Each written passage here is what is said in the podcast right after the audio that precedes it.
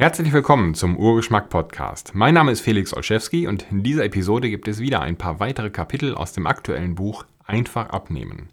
Mehr Informationen zu diesem Buch und meiner weiteren Arbeit gibt es im Internet unter derfelix.de und mehr Informationen zu Urgeschmack gibt es natürlich im Internet unter urgeschmack.de. Dies ist ein Abschnitt im Buch, der heißt Gedankenkontrolle. Und keine Sorge, für die folgenden Schritte benötigst du keine Superkräfte. Die folgenden Worte dienen eher als Hilfe zur Erinnerung an das, was du ohnehin schon weißt, aber vielleicht noch nie so betrachtet hast.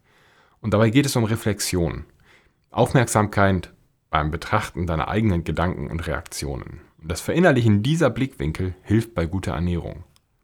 Es geht los mit Wie schmeckt dein Essen? Wir essen überwiegend das, was wir mögen. Und bevor man ändern kann, was man isst, muss man ändern, was man mag. Und man wird nie neue Dinge mögen, wenn man sich keine Chance gibt, sie auszuprobieren.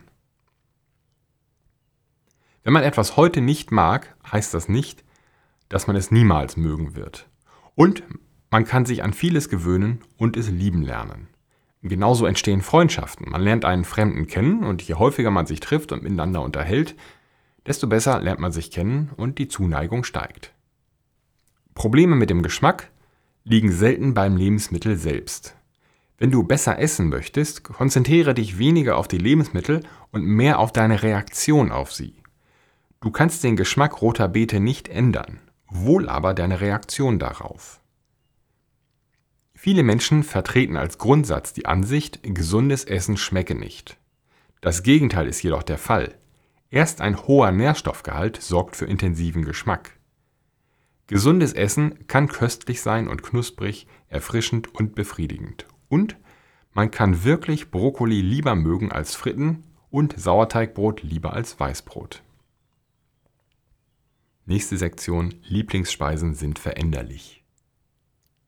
Dein Lieblingsessen ist nicht in Stein gemeißelt. Wenn Pizza mit Schokolade deine Leibspeise ist und du deswegen die Hoffnung auf ein Leben in Glück und Gesundheit mit deiner Ernährung aufgegeben hast, wisse, du bist deinen Kindheitserinnerungen nicht ausgeliefert.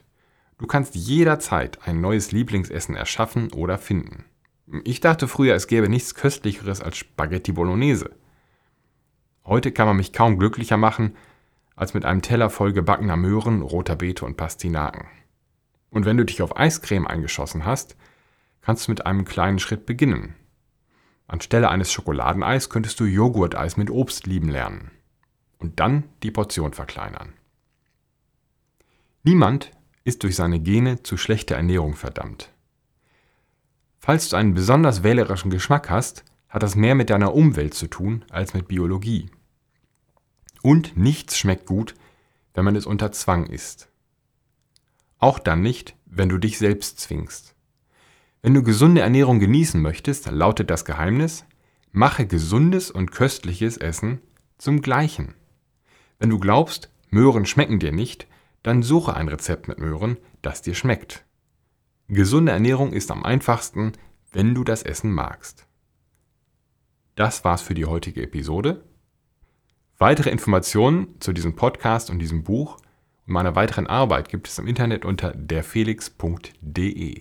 Vielen Dank fürs Zuhören und bis zum nächsten Mal.